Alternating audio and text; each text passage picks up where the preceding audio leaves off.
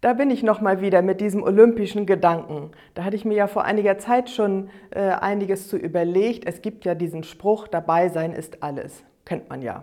Wenn es nicht gut gelaufen ist, wenn man keine Goldmedaille errungen hat oder irgendwas eben äh, nicht am Ziel, äh, was ich mir gesteckt habe, gemessen gereicht hat, dann sage ich, wenigstens dabei sein ist alles. Oder ich sage es jemand anderem als Trost, immerhin bist du bei Olympia dabei gewesen, das zählt.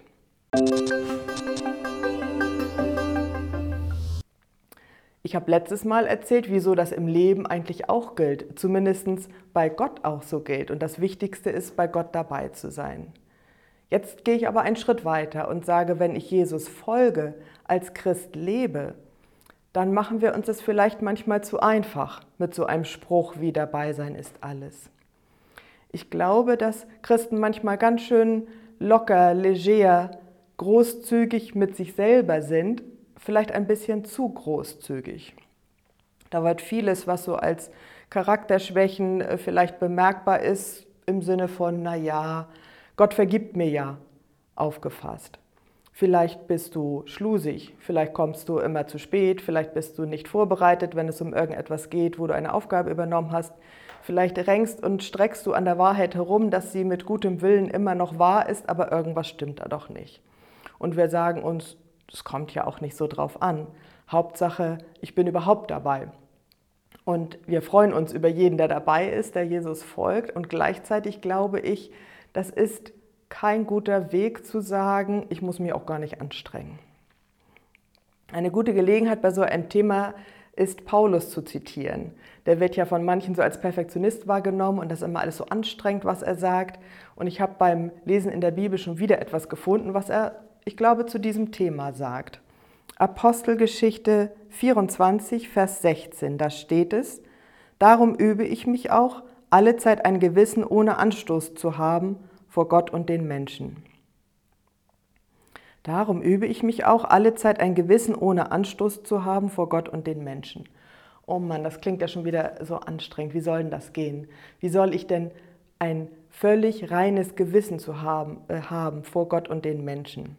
Ist das nicht too much? Ist das nicht Illusion, dass das überhaupt geht? Paulus sagt ja nicht, ich habe immer ein reines Gewissen vor Gott und dem Menschen, sondern ich übe mich. Und da kenne ich diesen sportlichen Gedanken, deswegen komme ich ja auch darauf.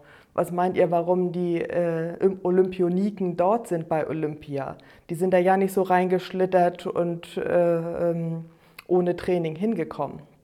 Dabei sein ist alles, kann man sagen, wenn man so eine riesige Hürde überhaupt geschafft hat, da Einlass zu finden.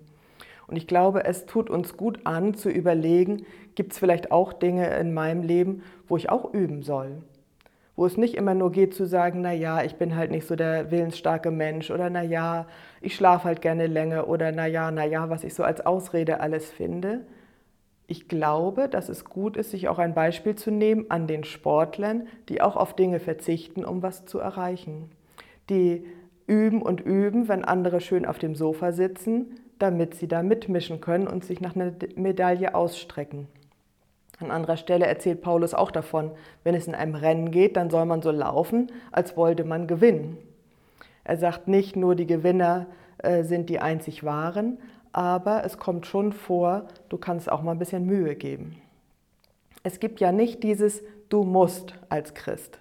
Du musst nicht jeden Tag Bibel lesen, du musst nicht jeden Tag beten, du musst nicht jeden Sonntag in die Kirche rennen, du musst gar nicht. Wenn du an Gott glaubst, bist du dabei und das ist das Wichtigste. Aber heißt das denn, dass man mit allem so schlusig sein kann?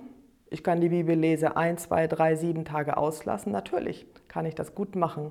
Aber vielleicht ist es auch gut, dann mal wieder einzusteigen und zu sagen, ich brauche das aber. Ich kann nicht beten, ich kann dabei einschlummern, ich kann auf Dinge verzichten, ich kann zu spät kommen, ich kann mich nicht vorbereiten, das sind ja so Kleinigkeiten. Aber ich kann mir auch wieder sagen, ich will das üben. Da, wo ich entdecke, wo Dinge nicht gut laufen, da will ich mich auch mal anstrengen und will auch mal was verändern. Und vielleicht will ich mich auch üben, ein gutes Gewissen zu haben vor Gott und den Menschen.